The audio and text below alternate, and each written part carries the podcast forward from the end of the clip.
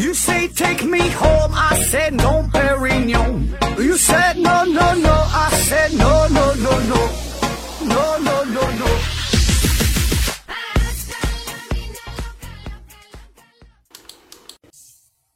拼命探索，不计后果。欢迎您收听思考盒子。哎，这还是线上硬广啊！这个听节目送奖品，奖品呢，一个是美人茶公司提供的五大箱子茶叶，一个呢是大家学公司提供的五大箱子护眼学习台灯，还有一份呢是呃大家学公司提供的一个价值五百元的网络学习课程。欢迎大家呢积极参与抽奖活动。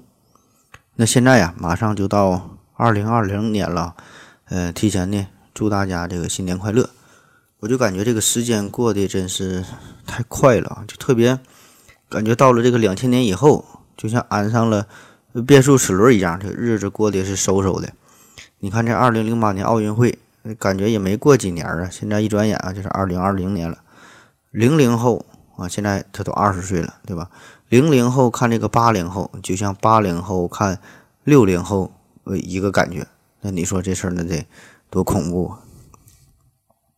那今天呢，咱们还是关于考古学这个话题，考古谜案。那今天要聊的呢，这个叫做加迪夫巨人。那你一听这个名儿啊，感觉是一段挺无聊的故事啊。嗯，有很多朋友给我留言也说这个事儿，就说咱这个节目选题不错啊，内容呢也行啊，讲的呢也挺好，但是就是这个节目的这个题目啊，不太吸引吸引人哈，整的太一般了。呃，可以呢，建议咱们向这个标题党的方向努力一下，呃，这样呢可以吸引更多人的收听啊。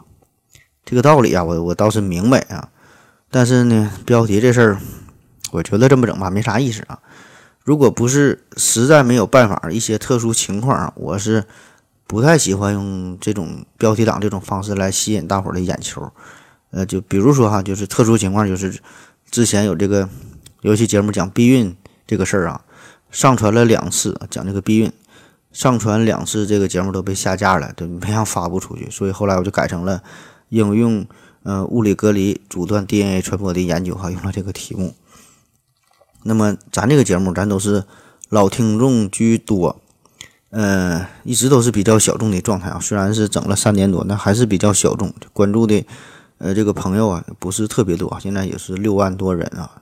就是相对于其他那些节目来说，非常非常小众，所以我觉得不管咱起啥题目啊，大伙儿呢该听他就听了啊，嗯，不听的人你啥题目他也不听啊，所以呢，咱也根本不必在意这些细节啊，这都不重要啊，咱就把这个内容整好，内容才是王道啊。那就像今天这个节目，加迪夫巨人啊，这个加迪夫这也不重要啊，重要的是。巨人这两个字啊，希望巨人这俩字呢能够引起大伙儿的注意力。那咱们现在看各种宗教故事啊，各种神话故事啊，不管是中国的、外国的各个民族当中啊，多多少少的都会有关于呃巨人的这个事儿的记载啊。比如说希腊神话当中有这个独眼巨人，日本神话当中呃神话传说当中有这个酒吞童子啊，还有格林童话啊《格列佛游记》。嗯，还有这个咱这个镜花缘哈，这些小说里边也都有与巨人有关的这个故事，有巨人的形象啊。还有咱的神话的夸父啊、盘古啊，对吧？这些也都是巨人的形象。那这里边巨人啊，有大巨人，有小巨人啊。但是不管啥样，起码呢，他们的这个身材都是超出了咱们现代人的正常的体型。呃，有长得三米五米的，也有十米八米的，甚至说是更高的，上百米的可能也有。所以你看这么多的神话传说，各个民族当中啊。都有类似的记载啊，都有这个巨人这个事儿。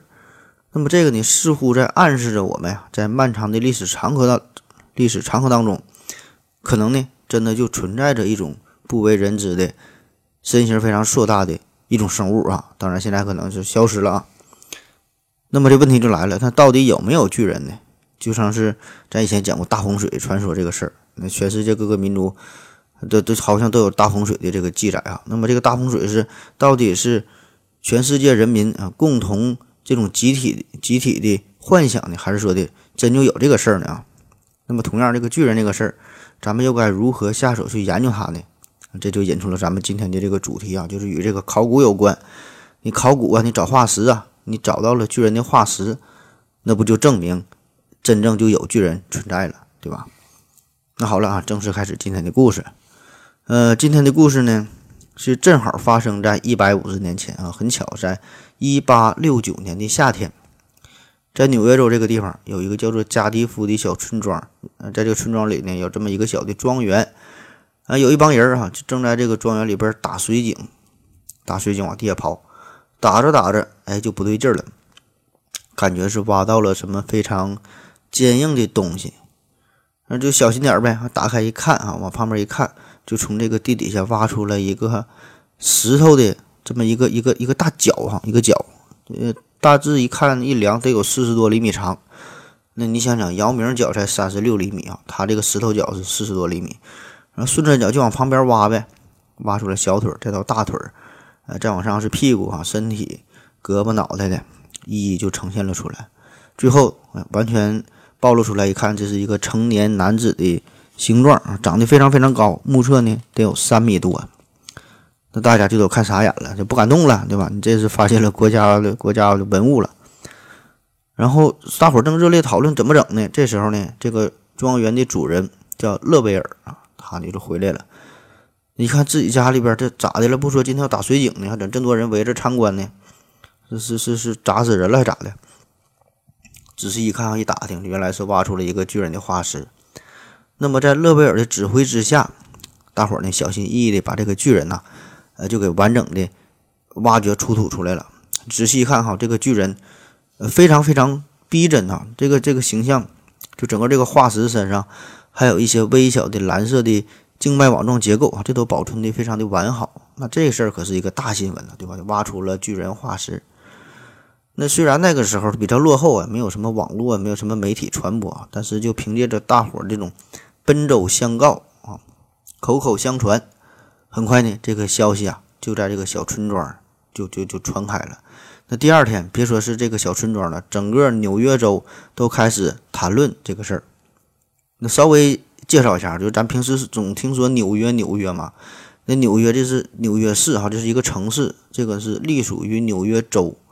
呃，就是美国有五十个州哈，纽约州是其中的一个一个一个州啊，这个州就相当于咱们的一个省，就是每个州又包括许多的城市嘛。这个纽约市就是纽约州啊，一个一个市，它整这个名儿一样，这就相当于，呃，就是在比如说在咱们沈阳的这么一个小村子里边，就挖出了一个巨人的化石，那第二天全辽宁省就都知道这个事儿了啊，这个影响力是相当之大啊，大家呢都想过来看热闹。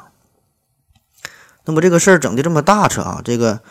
勒维尔是就有点 hold 不住这个场面了啊，人很多人都都来嘛，都来他这个农场里看，然后呢就找来了他的大哥啊，他大哥叫赫尔，呃，就让他帮着参谋参谋，这咋整啊？这事儿怎么处理啊？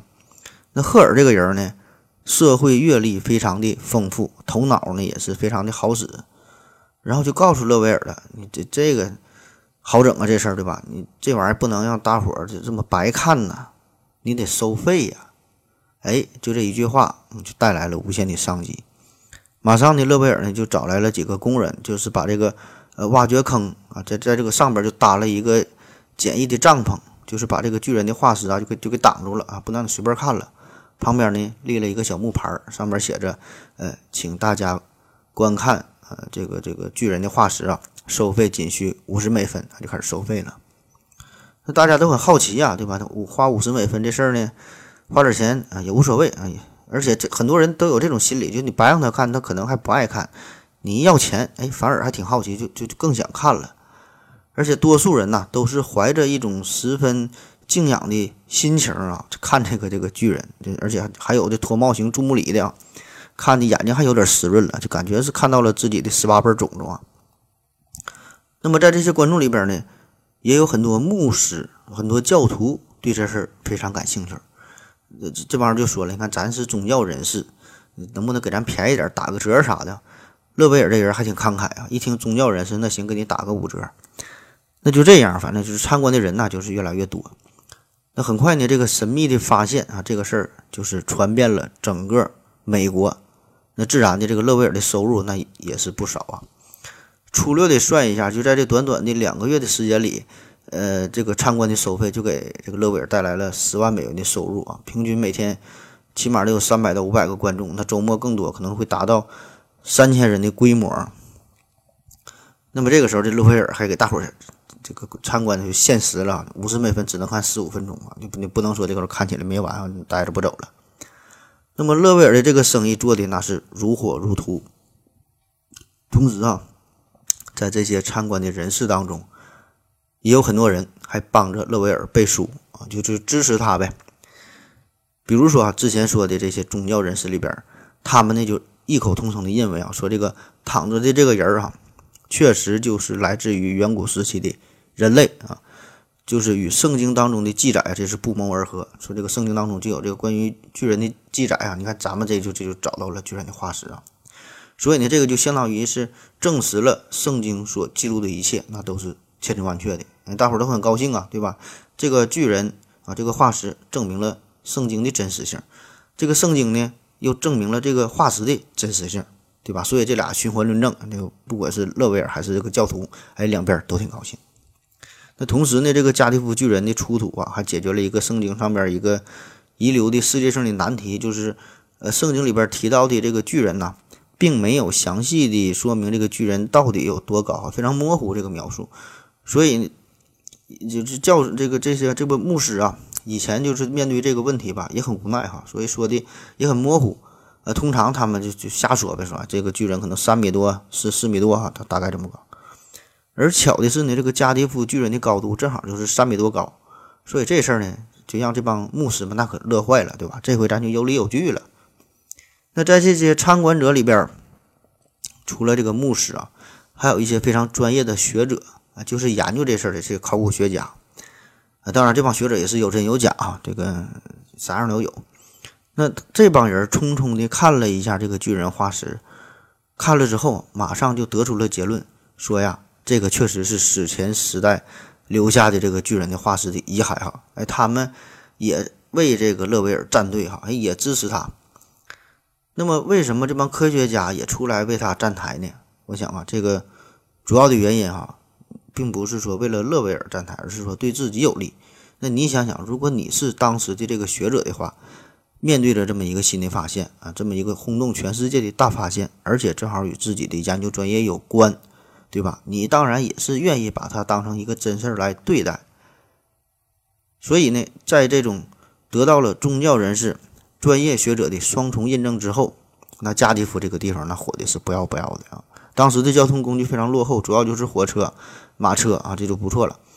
所以这个马车专专门开辟了通往加迪夫的这个班车的路线啊。那火车也是，火车原来这个小地方非常落后嘛，根本也没通火车。所以这个铁路公司啊，还特意的从这个东南部啊几百英里英里以外纽约这个地方发来了专列啊，就是为了方便大家来来这地方参观。所以这个火爆程度是可想而知。那慢慢的啊，就这样，这个加迪夫这个这个小村这个地方。已经是容不下这个巨人化石了，所以呢就被转运到另外一座城市，叫做希拉丘斯啊，也叫雪城这个地方啊，这个是纽约州第四大城市啊，非常有名。就是这样啊，这这个巨人化石就是被安放在雪城一个专门的展览馆里边啊，在这里边呢进行正式的展出了。那这时候呢，从事加迪夫巨人化石研究的人也是越来越多啊，毕竟。这事儿对于咱们人类的起源呐、物种的进化呀，包括宗教人士，对吧？科学家都很、都很、都很在意这个事儿啊，都想深入的研究一下。那么，随着研究人员的增加，也就开始出现了一些质疑的声音啊。比如说，有一位呢叫做怀特的博士，他就始终坚持认为说这个加蒂夫巨人这是假的，这是个赝品，只不过呢，这个是经过加工的一个现代的石膏像而已啊。这是思考做的，并不是真正的化石。但是毕竟啊，他这种反对的声音是十分的弱小，哦很快就被忽略掉了啊。而此时呢，全美国的人民，包括说普通百姓，包括这个专业的人士、宗教人士，都认为加蒂夫巨人就是真正的史前人类。而且呢，还有很多的呃享有国际声誉、国际声誉的化石专家呀、著名的化学家呀等等哈，都为这个加蒂夫巨人。作证，都说这是真的，甚至这里边还有美国的大作家叫爱默生哈，他在看到这个巨人以后也是称赞，哎，一挑大拇哥说这个确实是古代的这这个巨人，你看这个包浆，你看这个这个这个纹理哈，一看就是老坑出来的。那这时候大家研究非常非常热闹，这帮头脑发热的学者们就热烈的讨论着，也不管懂不懂啊，花样繁多的理论也是是层出不穷啊，大伙互相争论，不亦乐乎，甚至有几个教授还差点打起来。那么学界内部的这些事儿啊，咱可能不太懂，太专业的啊，这这咱咱咱也不不具体说了。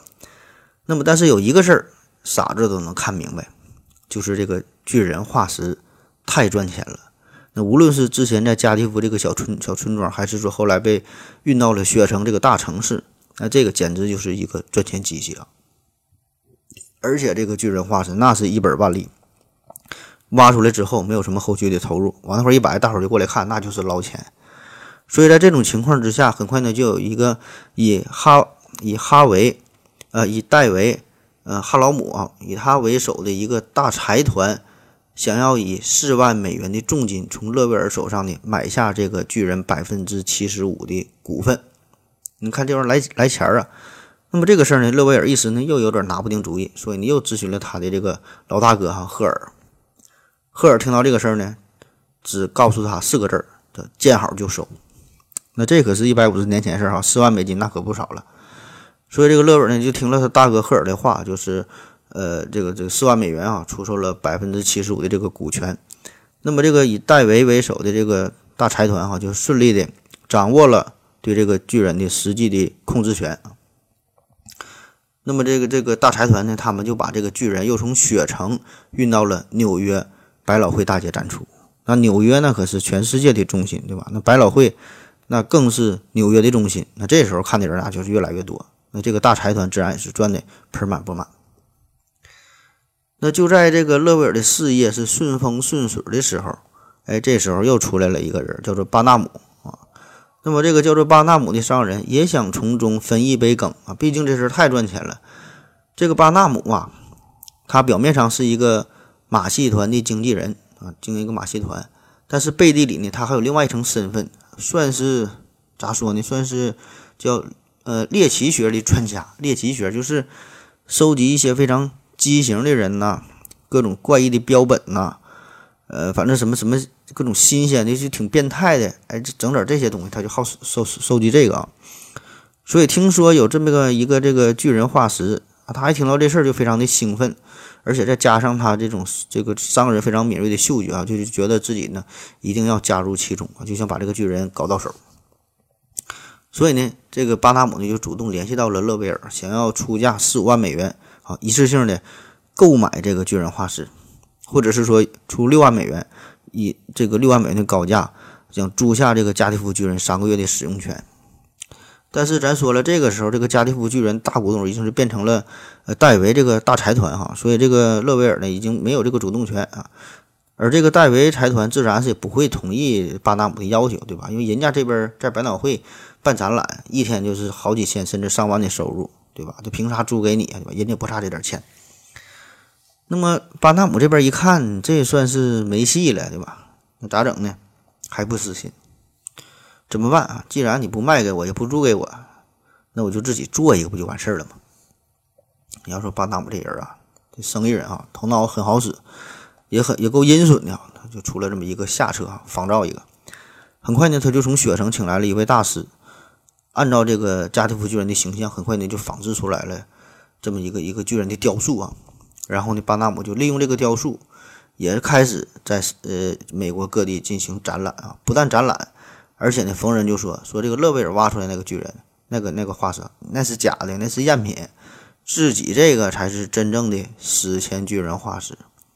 那一时间，两个巨人化石同时出现在纽约城，啊，这事儿闹得更是沸沸扬扬。那观众一看也懵逼了，那到底哪个真哪个假？咋回事啊？这玩意儿？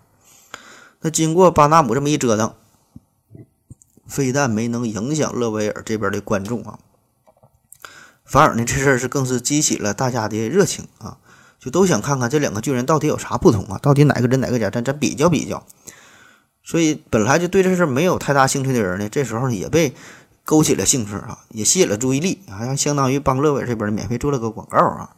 大伙儿呢都这么看，那这事儿经历了一段时间之后，哎，大家明显的是更喜欢巴纳姆这个这个这个这个巨人的化石啊。也许说可能是后做的，呃，做的这个这个做工比较好，非常的精细啊，这个大伙儿还挺爱看这个，符合符合大众的审美观点。哎，但而这边呢，戴维财团和这个勒维尔这这这个巨人化石，这个时候啊，这个观众是越来越少，所以呢，他们这边这个心里啊，自然是十分的不爽，特别是戴维先生，对吧？他可是真金白银花了钱，呃，买下的这个加蒂夫巨人的使用权。那么，那那你现在巴纳姆这边，你小子不但盗版，还把这事儿做的这么绝，还四处的宣扬说这是假的，你断我的财路，那怎么办？戴维呢也开始四处宣扬，说巴纳姆那个是假的呗，以其人之道还治其人之身啊，就说的这个巴纳姆是公然欺骗消费者啊，还喊喊出了口号，说每一分钟都有人被巴纳姆的赝品所欺骗。可是你干这么说也没啥用啊。老百姓也不懂，不知道哪个是真，哪个是假。那观众都是用脚投票，就看哪个热闹，他就去看哪个，对吧？所以呢，大伙儿不来看你，这也也也没辙啊。戴维这边呢也挺上火，最后实在没办法，只好走法律程序。那于是戴维财团就把巴纳姆给告上了法庭，嗯，还把之前的事儿，比如说这个巴纳姆要花十五万美元收购，要花六万美元呃租借这个加利福巨人这个事儿啊，全都说了出来。那想的挺好的吧？你这个是一个非常明了的民事案件，嗯，对吧？这个这个证据确凿的，那保证就能胜诉啊。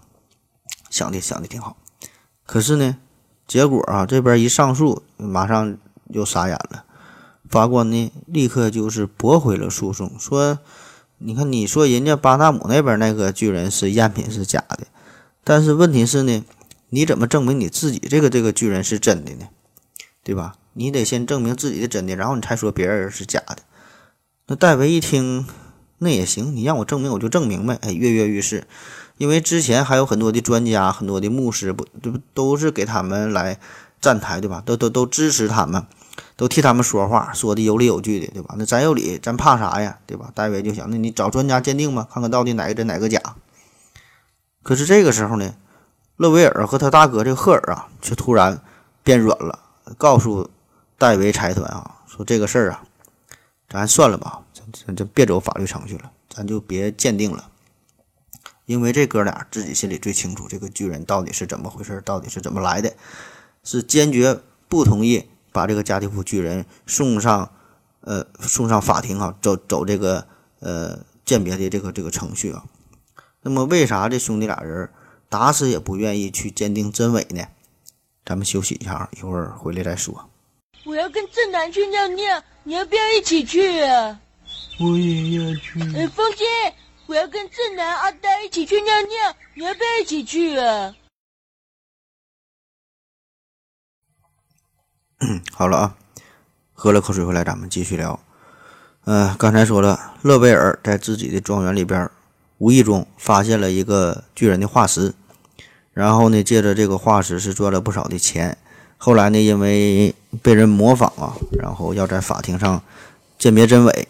可是这个时候呢，勒贝尔却打了退堂鼓啊，不敢去鉴别了。那你看哈，这个就是主播的本事。本来一分钟能说明的事儿啊，非得磨磨唧唧说了二十多分钟。那这个巨人化石到底是怎么回事呢？啊，为啥说他不敢走这个司法鉴定的程序呢？咱们就把就得把这个时间再往回拨一点啊，咱用的是一个倒叙的方式。就得从这个勒维尔的大哥赫尔说起啊，赫尔这个才是今天故事真正的主人公，才是背后的大 boss 啊。赫尔这个人呢，本来是一个雪茄制造商啊，卖烟的，也是一个坚定的无神论者。那这个故事开头咱说了，这是在一八六九年哈，在这个加基夫在这小村庄里挖出了这么一个石头人儿。那就在这事儿之前啊，十年前，就是一八五九年。达尔文出版了《物种起源》，提出了进化论。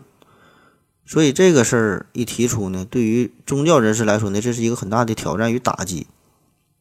但是这些宗教人士那都是经过大风大浪的，并不会轻易的向达尔文低头，对吧？仍然是四处宣扬自己的理论，宣扬自己的教义，推崇自己的宗教的思想。这帮牧师们呢，根据圣经里边这个《创世纪》啊，这里边的一些。描述吧，就坚信这个上帝啊曾经呃造出过巨人。那赫尔这个人吧，咱说了，他是一个无神论者啊，那人也是挺欠儿啊，他就非常好奇，就问这帮牧师说：“你你你说有这个巨人存在，这帮巨人长啥样？这巨人多高啊？脚多大？穿多大的鞋？”这帮这帮牧师没招没招，被气的啊，就跟他一通瞎解释。那本来赫尔这个人吧，也不是说特别想去搞事情啊，就是他虽然是无神论者，但是说呢，他也是特别尊重他人的宗教信仰啊，但是。问题就是呢，总会有个别的牧师啊，这个不懂装懂，然后呢，逢人就说逮个人呢，就就就给他传播思想啊，就让他入教。这个圣经就看了两页，就会一句这个上帝说要有光，于是就有了光啊，就会这么一句啊，就敢自称是呃虔诚的教徒啊。然后呢，逢人还这么瞎解释、瞎逼逼啊。所以这个事儿，赫尔就看不惯了啊，就刺激了赫尔的这个这个神经啊。注意啊，咱说了，这个赫尔他虽然是无神论者，但是说人家对于圣经非常的了解，熟读圣经啊，倒背如流，呃，所以这俩事并不矛盾哈。虽然是无神论者，但是研究圣经这事儿他并不矛盾，就像是一个素食主义者，但是人家就喜欢研究红烧肉的做法，就并不矛盾。所以这个赫尔就非常讨厌这种虚伪的教徒啊，就虽然我不吃肉，但是呢，你连炒糖色你都不会，你还给我讲红烧肉的做法，对吧？我就看不上你。所以这个赫尔就想要搞一下他们啊，就搞搞个大事情啊。他决定呢就要造这么一个假的巨人，呃，假的这么一个化石。一来呢就可以嘲弄一下这些知名不凡的教师和这些非常盲从的教徒啊，就是说让你发现这个巨人化石，然后很高兴啊，很高兴啊，自信满满的。然后呢，咱再把它推翻，再证明这个是假的，就让他们出丑啊，让他们尴尴尬尬啊。二来呢也是借着挖挖出这个巨人化石卖门票参观啊。哎，发发点财啊！毕竟他也是商人嘛。那就这样，他就是在这个一八六九呃一八六八年，赫尔呢是前往爱荷华州采石场，花了三千美金啊。我查了一些资料，又说是当时用了一大桶啤酒啊，换来了一大块呃这个石膏石。嗯，然后呢就用这个呃这石膏石是长大约三米六啊，宽呢是一米二啊，就用这个这个石膏用它呢加工成人像这个这个造型。那当时为了避免大家的怀疑啊，他就告诉采石场的工人说呀：“我是为了造一个亚伯拉罕·林肯的雕像啊，因为这个当时，呃，林肯总统是在1865年遇刺身亡，所以呢，这不是刚过了，呃，四五年嘛，对吧？所以这个时间上还能对得上，就是为了纪念总统。哎，这么一说呢，还还挺合理。那就这样啊，这个赫尔呢就找来了一个石匠和一个雕刻师，呃，以自己的身段作为模特啊，花了短短四个月的时间。”就造出了这个跨越千万年的史前巨人化石。那这种化石呢，是采用一个卧位的这么这么一个姿态哈，一只手呢是放在肚皮上，两个腿呢微微交叉，脸上还露出了一丝神秘的微笑。那这个雕刻的手艺那是无话可说啊，这这非常完美啊，基本呢就是按照这个圣经当中的描述的这个形象一模一样啊。那么这个巨人呢被制成以后，他呢又在这个巨人的表面。用针刺的办法造出了类似于，呃，皮肤表面的这个汗毛孔啊，就这个一个一个一个小眼儿扎出来的，而且本身这个石膏它还有这种深色的条纹，这个看起来呢就像是巨人的血管一样啊。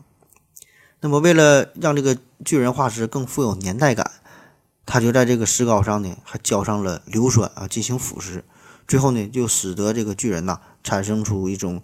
古香古色的效果，仿佛是在地底下真就是埋藏了难以说得清的漫长的岁月啊！经过了时间的洗礼，那么这一切制作完成之后，这个石头巨人啊就被装在一个大木箱里边，偷偷的运到了加基夫附近的一个火车站，然后呢又用马车运到了呃他的兄弟这个勒维尔哈他的这个农场里边，趁着一个月黑风高的夜晚，悄悄的给埋了起来。那么参加这个。呃，这个工作就是，这就是我把这个巨人啊埋起来，这个工作，呃，转运这个这个过程啊，一共呢主要这么四个人，一个是赫尔，一个是勒维尔啊兄弟俩，还有这个勒维尔的一个儿子，还雇了一个叫做阿姆斯的一个呃农庄的这么一个工人啊，这么四个人偷偷摸摸完成的。那么在这四个人完成之后，发誓要严守这个秘密啊。第二天呢埋完之后，大伙儿呢就各干各的事儿去了。赫尔呢也是回到了自己家啊，继继续经营自己的这个雪茄生意。那么，直到大约一年以后啊，这事儿都已经尘埃落定了啊，都已经忘记这个事儿了。赫尔呢这个时候指示他的弟弟勒维尔，让他呢假称要打井。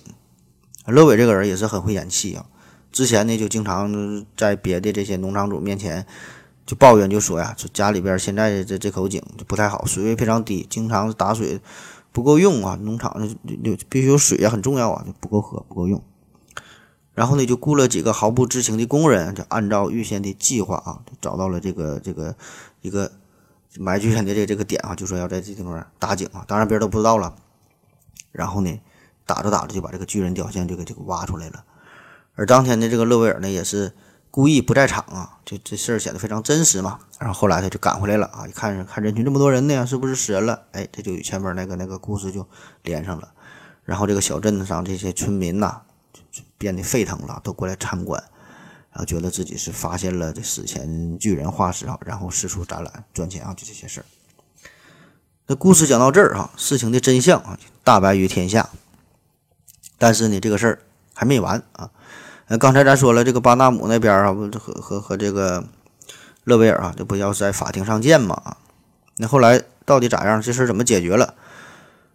勒维尔和赫尔兄弟并没有和巴纳姆对簿公堂，那双方呢，依然是用自己的巨人哈，默默地在各地展览啊，赚赚着钱。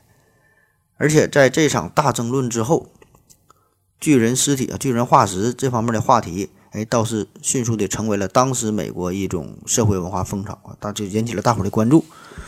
那么，在如此巨大的商业利益的驱动之下，美国各地也是相继的又出现了多个史前巨人化石。嗯，大伙都知道这玩意儿赚钱呢，对吧？都都都都整这个。仅仅到呃一八六零年年底，有记录的说，在全美国就已经出现了六个巨人化石同时展出啊。当然，这些都是假的了。那么，这个赫尔啊。他一看这玩意儿，这太受大伙儿欢迎了，完全超出了自己的预期。所以到了一八七七年，他又在科罗拉多州，呃，建造了一个更为巨大的这个这个巨人化石的形象哈。但是这个骗局很快就被揭穿了。你想想，这都是快将近十年以后的事儿了，大伙儿的认知水平已经上去了。所以这次操作哈，这个赫尔呢，整整失败了，投资钱都打水漂了。那再后来到了一九零一年哈，在美国。呃，布法罗世博会上啊，呃，布法罗也叫水牛城，在在这在这个地方，呃，有这么世博会。那这个假巨人啊，还被呃展览了出来，呃，足以看出这个巨人这个文化的影响力啊。那么此后呢，就有越来越多的巨人被出土，市面上啊，各种巨人的遗骸也是，呃，各种各种展览的事越来越多啊。不仅有巨人的化石，还有巨人这个木乃伊，各种各样巨人的形象。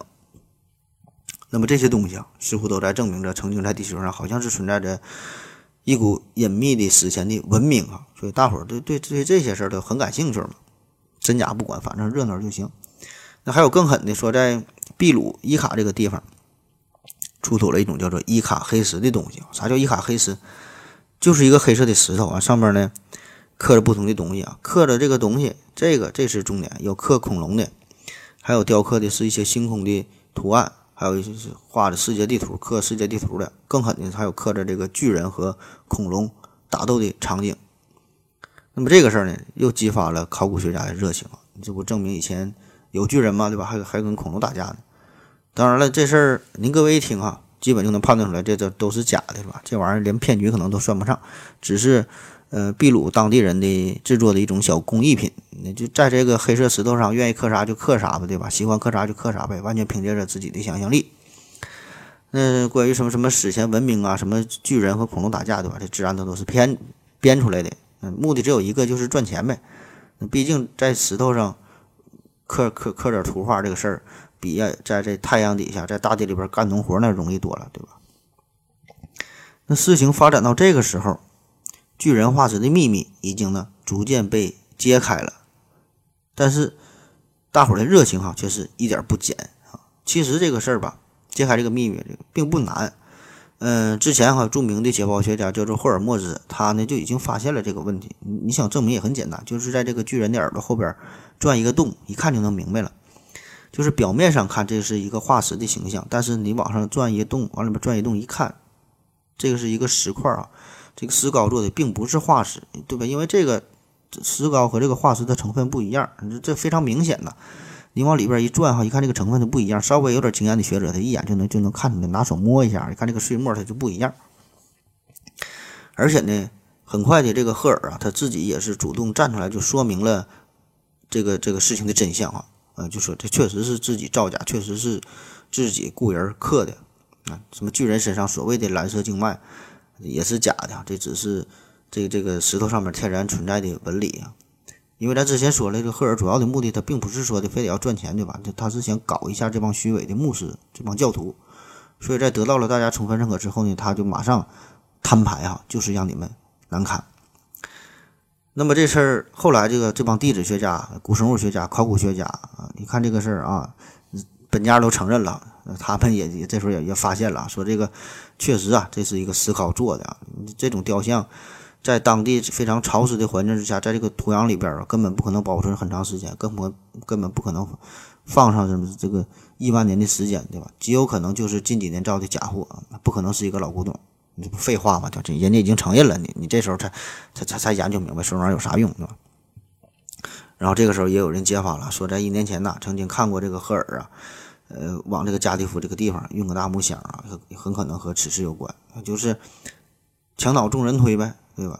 孩子死了来奶了？人家已经承认了，说大伙儿大伙儿这会儿说都明白了，全事后诸葛亮。那么此时人证物证都有了啊，肇事者本家也承认了，确实就是假的。那这时候这帮宗教人士那自然是不开心了，就想把他给告上法庭。你这明显是造假，愚弄大家伙骗钱呢，大骗子。但是法庭这边呢，拿这个赫尔呢也没办法，因为人家毕竟没有触犯。什么明确的法律啊，对吧？因为这个赫尔他一直也没说这个东西就是史前的巨人，人家参观收费这个也是明码标价的，对吧？也没骗你，对吧？你自己乐意看，你反倒是当初那些一些所谓的权威的科学家、考古学家、所谓的宗教人士、所谓的一些什么大牧师啊，来证明说这玩意儿是老物件，说这个东西是化石，对吧？是他们散布出的一些谣言，让大家伙去相信。对吧？人家赫尔的二位兄弟，人一直也没说是化石，人家也不懂，也不是这专业的，人就是打井挖出一个东西，对吧？是你们主动帮着宣传的，对吧？所以这不就是啪啪的打了这帮这帮虚伪牧师的脸吗？啊，他这招那真叫一个狠！而有趣的是呢，尽管这个赫尔承认了自己是作假，但是来自全国各地的参观的人群依然是络绎不绝。嗯，大伙儿就觉得这回特别有意思嘛，对吧？甚至是在全国报纸上都刊登。呃，专门的文章就揭穿这个骗局以后啊，仍然没能消解人们的热情，大伙儿还是喜欢看，甚至呢，有人仍然相信这个这个化石就是真的哈。你觉得是主流的媒体对宗教啊是进行恶意的攻击啊，就怎么都不死心。那这事儿是后来经历了很长很长的时间，才算是逐渐的平静下来。呃，加迪夫这这个巨人化石这个骗局啊，也是让当年。很多美国的科学家、考古学家、宗教人士感到十分的尴尬，呃，同时呢，也让很多的投机商人士赚了大笔大笔的钱啊。那同时呢，这场骗局呢，也是推动了考古学啊，在美国，呃，让它是成为了一门正式的专业的学科，呃，让大伙儿呢也是重视这方面的研究。那么此后呢，在类似的骗局啊，也就很难再有生存的空间，大伙儿的这个意识啊，都提高了。所以这个呢，也算是它的一个积极的促进的作用。那直到今天啊，这个加蒂夫巨人仍然是存在的，就是他这个身世还比较波折。后来呢，是经过几次易主啊，卖来卖去的。呃，在一九三九年的时候，纽约州教育部呢，在加利福村啊，就树立了两块纪念碑啊，说呀，这个七十年前哈，这个这个地点啊，这是加利福巨人。搁这会儿挖出来这个地方，就是纪念一下呗。那在一九四八年，纽约州历史协会是买下了这块巨人化石啊，就明知道是假的，但也是买下来做一个纪念碑。因为呃，确实是意义重大，对吧？对于考古学来说，这也是一个反面教材，意义非常重大。然后呢，把它了安，把它安置在呃库帕斯当啊一一个叫农民博物馆啊，放在这里边了。那么时至今日啊，就说这个仍然存在嘛？如果你愿意去看的话，仍然可以目睹加蒂夫巨人的风采。嗯，那好了啊，讲到这儿呢，这这这以上这些就是关于加蒂夫巨人这个这个化石的全部的故事的内容哈。感谢大家伙的收听。我要跟正南去尿尿，你要不要一起去啊？我也要去。呃，风姐，我要跟正南、阿呆一起去尿尿，你要不要一起去啊？好了啊，尿了个尿回来，咱们继续聊这个故事啊。咱讲完了啊，不知道您各位听了之后感觉如何？我觉得啊，你可能会认为这就是一个挺无聊的这么一个故事啊，关于考古的这么一个骗局啊，没有没有没没啥太大意思。那我就跟你瞎分析一下，就是由这个故事呢，呃，我想到了一些东西啊，和大伙儿分享一下，对错不知道，就是个人的一些想法。呃，我想到了三个小问题啊，三个小问题，这个呢也是算是今天的重点啊。故事很平淡，但是想到一些东西啊，和大伙儿分享。呃，咱一个一个看。第一个问题呢，就是无神论者应该与宗教保持怎样的关系？无神论者应该与宗教保持怎样的关系啊？呃，这个也是今天的主人公赫尔在一直考虑的问题。呃，就我接触到的我的亲戚、我的朋友、的同学等等吧，就是我所有的认识的这些人当中，就我知道所了解的啊，给我个人的总体的感觉就是，有很多人啊，自己声称啊，说自己是无神论者啊，说自己啥也不信。可是呢，虽然说自己是无神论者，但是呢，他们的心中，我觉得啊，他们心中隐隐的是存在着一个说不清道不明的神灵啊。所以说，他们所谓的无神论，啥也不信啊，也并不是那么的纯粹。而另一方面呢，那些所谓的有宗教信仰的人啊，不管是信的是哪门子宗教哈，通常我觉得他们信的又是一知半解啊，自己也不知道自己信的到底是啥。特别是一些中老年朋友，就是。他们呢，就是年轻的时候可能没没有什么信仰，就是到老了，特别是有一些是因为疾病的原因啊，有一些是因为生活上不是特别顺利，反正就是一些负面的因素，呃，导致他们会产生一种心灵上的寄托啊，就是想找到一个排解的渠道，找到一个心灵的支柱，所以这个时候呢，就走上了呃宗教的这个这个道路啊。所以呢，说的好听点儿的，这个就是最后。寻找了一个心灵的港湾啊，说信的并不纯粹啊，说的不好听点，这帮人就是瞎鸡巴信呐。所以呢，对于一个宗教来说，我觉得哈，对于宗教，在在在这个一个宗教里边，会存在着很多的伪教徒，一些虚假的牧师，一些传歪经的人。我觉得呢，这些人应该被剔出来，应该被好好的整治一下，这个是很有必要的。否则呢，表面上他是一个非常虔诚的教徒，但实际上他是一个一门宗教的高级黑。呃，就像是今天这个主人公赫尔啊，对待这些伪教徒的态度一样，必须得整理一下啊，必须让把你清除，呃，清除这个这个宗教才行啊。啊，注意啊，这里边需要说明的就是，像赫尔这样的人啊，他并不是想和宗教作对，他只是想和这些不合格的虚伪的教徒作对。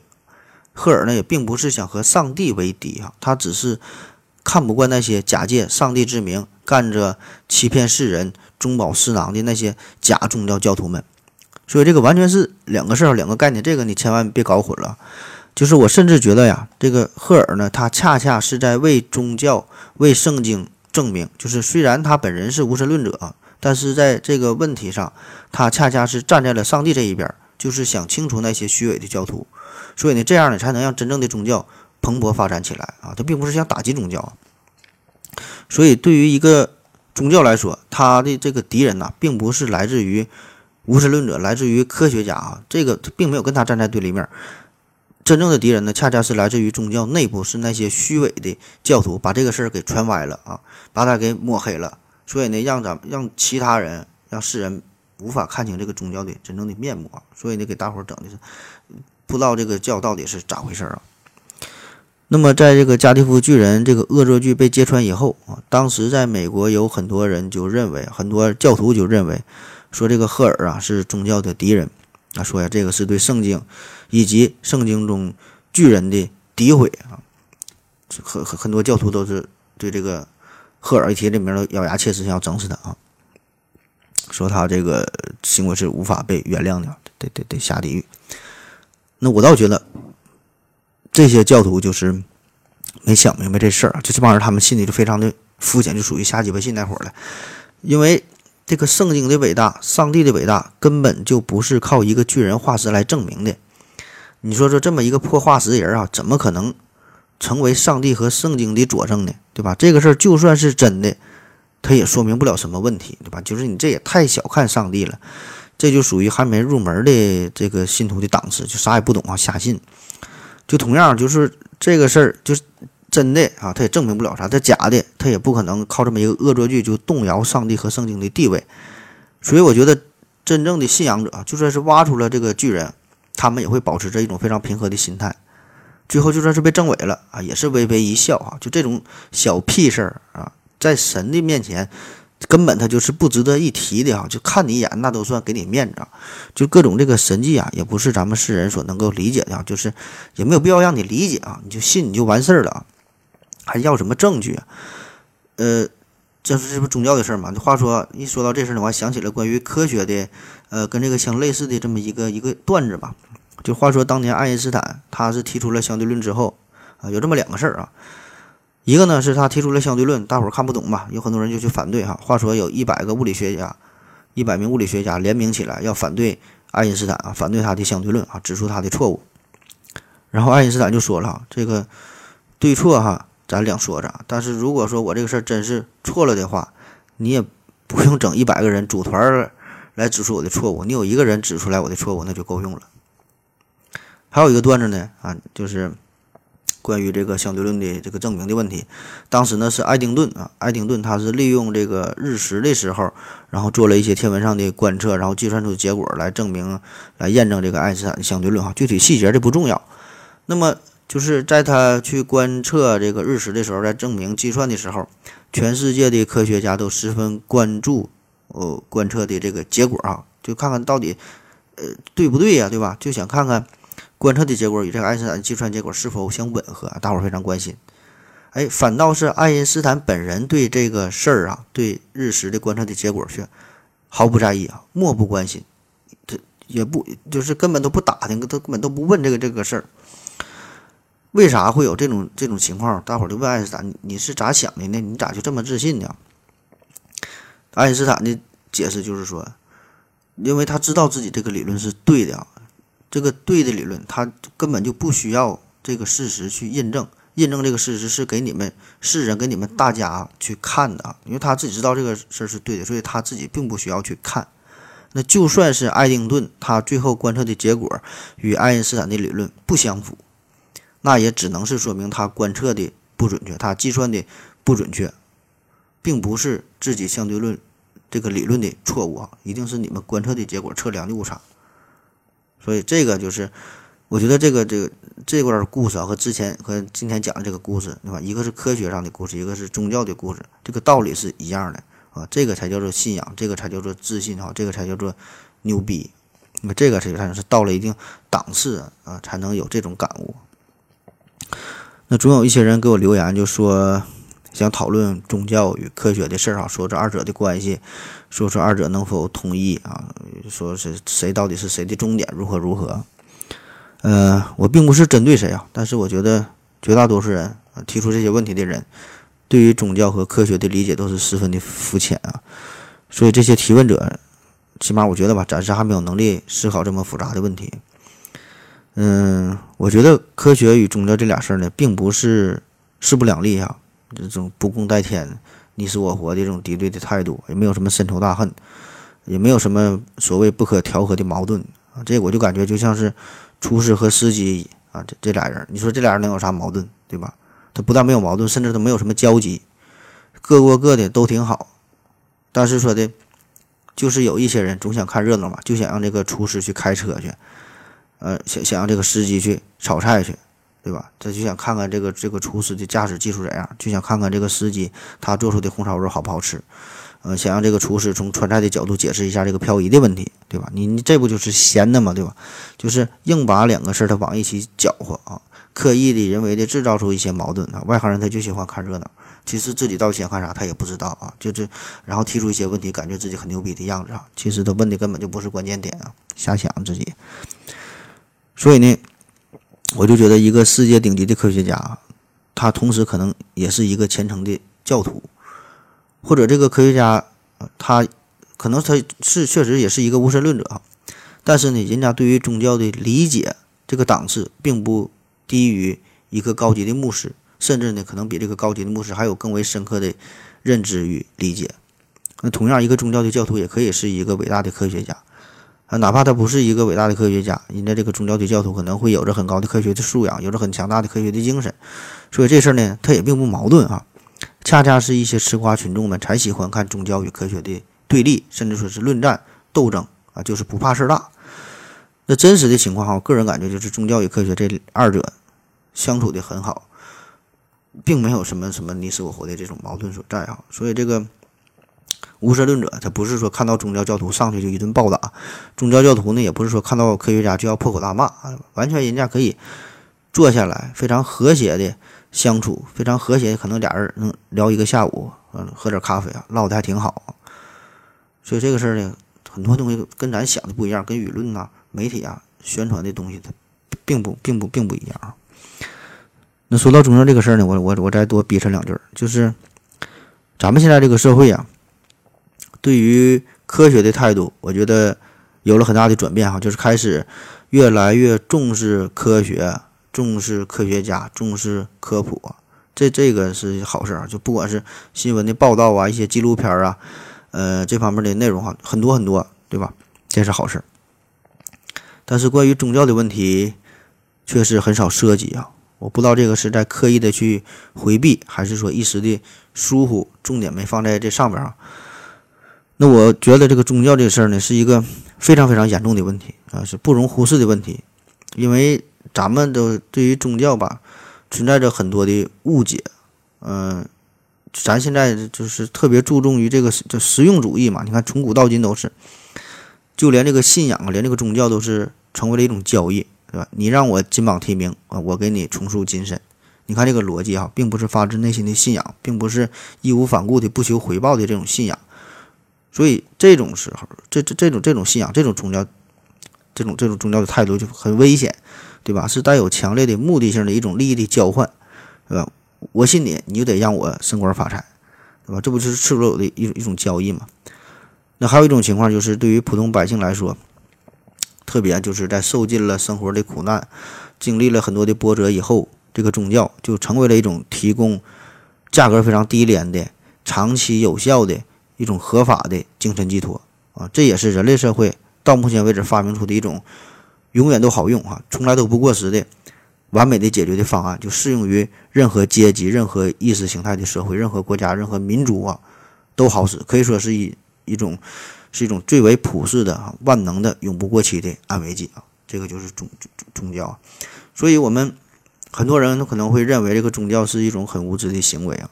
但是表面上这是很无知，更深层深层次的原因，并不是说无知，是因为无能，因为无奈，因为无助啊，因为没有办法啊。所以，就你以为你可能看到那些口白怪那些大爷大妈。他们真的就不相信医学吗？他们真的就不相信？真他们真的就不想做手术把这个把这个肿瘤给切下去吗？对吧？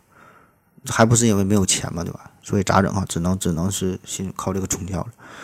所以在这种情况之下，我觉得这种情况下产生的宗教，可能就与最为原始的那种宗教，可能就是两股劲儿哈。所以呢，会有一些扭曲一些观念在里边。我觉得这个呢，也是。我们应该值得注意的一个地方吧。那随着咱们这个社会的老龄化的进程，呃，会有越来越多的缺失这种真正的宗教精神的这种信徒的出现啊，或者是说会有一些信仰非常混乱的人群出现。那如果没有进行正确的引领，那这些人呢，很快就会被一些恶人所利用啊，因为他非常的空虚，灵魂在漂泊，找不到归属感。所以呢，没有一个正当的一个引领之后，他就会四处漂泊，就会被人所利用啊，不一定就跟谁就跑了。所以咱现在这个社会，物质生活快速的提升，精神生活呢也是越来越受到了重视，但是信仰这个问题不容忽视啊，也是在逐渐的浮出水面啊，必须得整一下了。所以呢，也并不是说就靠一句咱们中中喊中喊口号嘛，叫人民要有信仰啊。所以这个。只是一个简单的口号，具体怎么去做啊？还有很长的路要走，还有很多的工作要去要要要要去做吧。好了，这是第一方面的思索啊，呃，无神论者与宗教的问题。第二方面啊，是关于集体迷失这个问题。集体迷失啊，这个事儿上期节目就已经提到过了。上期节目说这个皮尔当人，呃，因为人类种族的自豪感，因为英国人民这个民族的自豪感，就让这个皮尔当人在英国啊是持续了很长的时间，然后才呃暴露出来。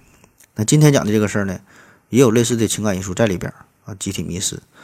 呃，在这个加蒂夫巨人当中哈，你你想想，为什么有如此多的公众愿意相信这个石膏人啊是是是是，呃，这个巨人的化石呢？为什么有这么多的专家、考古学家、科学家也做出了错误的判断呢？那么这个事儿呢，就是一个整个社会的意识形态的问题啊，认知的问题。呃，美国是一七七六年建国的，它的历史呢非常的短暂，所以呢，首先一个大伙儿都都都都容易产生一个思想，就是也想在呃自己的这片土地上搞个大新闻啊，也想发现个巨人的化石啊。所以呢，如果真的有了这么一个化巨人化石出现这个事儿啊，一爆出来，无疑啊就可以让他们的这个历史具有丰富而复杂的内涵。呃，虽然这个史前巨人化石啊，这这个事儿可能跟那个时代的美国人他没有一毛钱关系，对吧？因为他们也是来自于世界各地，对吧？但是说呢，这个事儿一爆出来，仍然会让他们有一种莫名的自豪感啊，因为毕竟是在自己的这片土地上。那同时啊，也是更重要的一个原因，就是也可以从一个侧面印证圣经的真实性嘛。所以呢，这样呢，进而就可以把全国人民，起码是全国的这些信徒们，牢牢的团结在一起啊。因为大家都是从五湖四海来到了美国，所以这个时候，一个国家的凝聚力，这就是一个非常重要的问题。你怎么能把大家聚在一起？你想想，怎么把这么多来自于五湖四海的？这些人民哈，到了美国之后，怎么把他们聚在一起啊？那么是靠民族荣誉感吗？对吧？并不是，这跟英国还不一样，对吧？英国人家都自己本土这些人，对吧？人家想找自己老祖宗。那美国并不是，对吧？你你来自全国各地的，来自全球各地的这么多人，对吧？大家来自不同的民族、不同的种族，对吧？你很难找到一个统一的归属。那么是靠法律聚在一起吗？那当然也不是，法律这个只是一种。冰冷的一种社会的规范准则，对吧？这个是法律，这是一种从外向内的一种制约，并不是一种由内向外的自然的吸引力。那么到底是啥啊？就是宗教啊，就是圣经把大伙聚在一起。所以这个它并不是一种刻意的这种政府的行为啊，也不是教会的这个刻意的行为，刻意要求大伙怎么去做啊。呃，虽然这个政府和社会，呃，政府和教会会起到很重要的作用啊，一一个引领作用。但是最重要的还是靠大小大家伙发自肺腑的想聚在一起，对吧？所以这个就是，呃，想找到一个突破点嘛，对吧？大伙也都怕孤独，都想融入这个社会大家庭，所以这个宗教就成为了美国社会的基石。所以这个宗教也是为大伙儿提供了一个很好的平台啊，让大伙儿呢抱团聚在一起。所以在这种大环境之下，那么发现了这个大石头人儿啊，就是从一个侧面证明了这个圣经啊。大伙儿就像过节一样呗，就显得非常的兴奋，也愿意去相信啊，还管它是真是假呢，所以这就造成了民众的集体迷失。那么，同样作为科学家、考古学家来说也是啊，那他们同样也有这种情感的基础在里边。而且呢，作为专业工作者，那么这个时候咱说了，这个《物种起源》是刚刚出版不久嘛，啊，这时候也是正是研究人类进化的一个小高潮。那么，所以有了这个巨人化石的出现，自然也是激发了考古学家的热情，对吧？也不管什么真假了，对吧？就咱就先当真的研究再说呗，要不然天天搁那待着干啥呀，对吧？而且这是咱自己国家出土的这个东西，对吧？自然脸上也有光，也愿意相信这东西它就是真的。那另外还有一个是，呃，导致集体迷失的重要原因，就是商家的推波助澜和民众的好奇心，就是说大伙儿明明知道这个是假的。也想去看一看，嗯，然后就是加蒂夫巨人他展出来说了，这有很多经济上的利益，对吧？那么在这个巨大的利益的驱使之下，后来有很多人呢，很多的组织也开始效仿，全国各地都有这个巨人的展出，都很成功嘛，赚了不少钱，大伙儿大肆的宣传炒作。那么作为普通民众来说，慢慢的也是不管真假，对吧？看热闹的不怕事大，花不了多少钱玩呗，对吧？那么你可能会说了，如果换做你在当时可能。不会上当受骗啊，不会花这个冤枉钱。可是啊，我们现在所处的这个时代、这个环境，每天啊也都有这个商家在给咱们进行洗脑，各种什么种草啊、代购啊。上个月啊双十一，这个月双十二，刚过完的圣诞节，马上元旦，对吧？各种销售的套路，那一套又一套，花钱嘛是一定的了，就是你多花少花的问题。那么当然了，当我们真正处于一种集体迷失状态的时候，我们也是很难发现，因为我们就在身处其中啊，不是说回头看这个事儿。你当时就在一百五十年前那个年代哈，你也可能也会花五十美分、五十五十美分去去看这个巨人，对吧？就是你身在其中啊，很难看得清楚啊，你不是局外人。而且就算是你偶尔会跳出来，偶尔会产生怀疑啊，感觉这个事儿有点不对劲儿，但是呢。这种念头也很快就会消失啊，因为你只有和大伙儿，嗯，身处在一个地方的时候啊，和大伙儿处在一个大集体当中的时候，才会觉得最安全、最舒服啊。反正大家都这样，咱就跟着走吧。呃，第三个思索就是关于谣言的问题，造谣啊。嗯，今天这个故事啊，感觉非常遥远啊，是一百五十年前的事儿，一百五十年前的一个谣言，一个骗局。可是呢，即使在今天，关于巨人化石的这个证据啊，这个事儿啊，呃，也是闹得沸沸扬扬，很多证据也是层出不穷啊。你现在你在网上一搜索“巨人化石”啊，什么“巨人考古”这个关键词，仍然会有很多方面的，很多关于这方面的内容啊，而且很多都是有图有真相，真是一个人拿拿个拿个铁锹拿锄头搁那会儿刨啊，这个巨人化石大骨头老长了，矮的都有三四米，高的能达到十多米。一个脑袋就两三米啊。那么在这么多的照片当中啊，咱介绍一个最有名的吧，最有名的巨人化石的照片呃，也是在今天节目下方贴出来的啊，这个大伙儿可以看一下。呃，就是一个身穿白色的衣服的一个考古人员，正在一个坑内进行挖掘。啊，这里边躺着一个这个巨人的遗骸啊，至少看起来得有十米长。照片看起来非常的真实啊。这个照片为啥说它有名啊？它曾经在科学圈的内部，在网络上引起了广大的轰动，也被无数的地摊级别的啊，地摊小报级别的这个网站疯狂的转载。呃，很多很多，你现在就看吧，很很多这些内容啊，都是用的这个这个照片。然后呢，经常还这么介绍说，这个照片这是由美国国家。地理协会的考古小组秘密挖掘出来的，被政府呢曾列为绝对的机密啊！赶紧看啊，一会儿就被删了，都这么说。而且呢，有一些权威的机构也上当了，也跟风的报道这些秘闻。比如说著名的印度之声，这都是国家级别的了，他他他也是拿来报道。然后因为传的这事儿吧，传的沸沸扬扬，传的太热闹了。最后呢，也是因为咨询者实在太多，都问呐，这到底真假，咋回事啊？最后是美国国家地理协会出来调查，最后澄清了，说说说这个发掘巨人遗体这个照片实际上是一个 P.S. 的作品啊。最后是在美国国家地理杂志上刊登出来，把这个事儿啊，呃，彻底的给澄清了。呃，这到底咋回事啊？这是在二零零四年的时候，照片的主人呢是一个网名叫做铁风筝的加拿大的图像设计师，是他这么 P.S. 整出来的，他并不是想存心想这个呃。搞乱科学界哈，并不是想骗人啊。他当时是参加了一个数码数码图像的一个设计的比赛，呃，这比赛就是要求参加者创造出愚弄考古学发现的这么一个作品。然后铁风筝呢就 P.S 了这个照片啊。本来就可以参赛玩嘛，对吧？那没想到呢，这个照片通过最开始是通过电子邮件的方式传遍了整个网络，后来呢，经过媒体的报道，传遍了全世界。呃，据说呀，铁风筝这个 P.S 作品还还获得了第三名。啊，你想想，第三名威力就这么大，也不知道第一名、第二名这个照片被 P 成啥样了。那现在咱们别说是图像造假了，视频造假也不难啊，而且也不用什么专业的人士，很多图片编辑软件、视频编辑的软件都很简单，对吧？甚至不用电脑，手机上就能完成。原来叫耳听为虚，眼见为实，现在这玩意儿眼见它也不一定为实。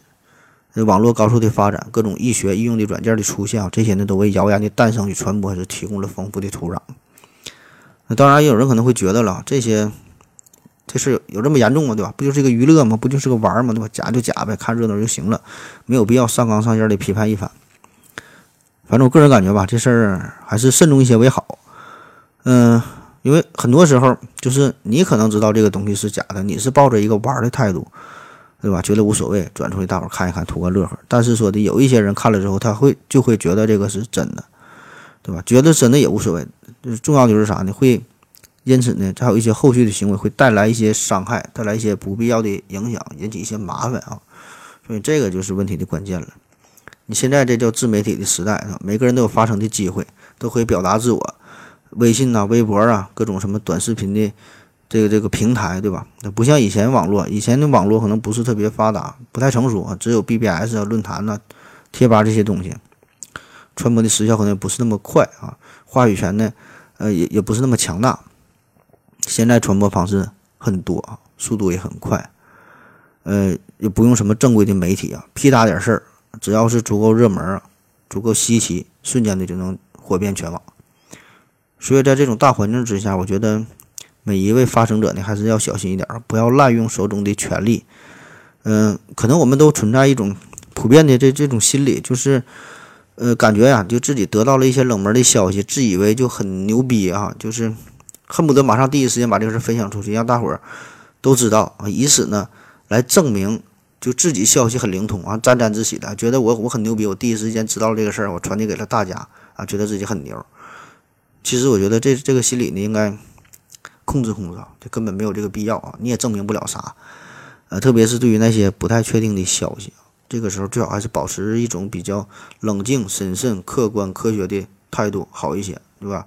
咱们现在这么发达的网络社会啊，呃，并不需要你你这个个体来传播新闻、传播小道消息啊，除非你们村就你一个人有手机啊。所以呢，我觉得还是把这个新闻传播这个任务交给官方媒体好一些啊。咱们呃，利用咱们手中的这个媒体啊，什么微信、微博，还是作为一个你个人交流的、沟通的一个平台啊，并不是把它当做一个新闻小道消息传播的工具啊。我我我觉得还是应该呃注意一下这个这个这个它的这个利用啊，你怎么利用好手中的这些这些工具啊？就是咱们也可以去评论，可以发表自己的观点。但是在没有被官方证明的情况之下，还是保持一颗比较冷静审慎的态度啊，起码别去大张旗鼓的去传播一些东西啊，特别是刻意的去散布一些谣言啊。当然，以上这些只是我个人的观点啊，也就是说说而已。嗯，至于听不听那无所谓了啊，这个大伙儿可能天天过得也都挺压抑的，呃，也没有什么特别有意思的事儿啊，所以呢，这种猎奇呀、搞怪呀。嗯，非常罕见的这些内容啊，不管真假啊，一旦爆出来，就会很有市场啊，就会迎合一部分人的胃口啊，大伙儿呢也想去看，也想去传啊，这种心理呢也是很难去改变啊，也没啥办法啊，嗯，反正也都行，大伙儿自己觉得开心就好吧，反正这事儿自己把握吧，别再别整太过分了，因为你跨过道德之后，就是有法律等着你了。感谢大家伙收听，谢谢大家，再见。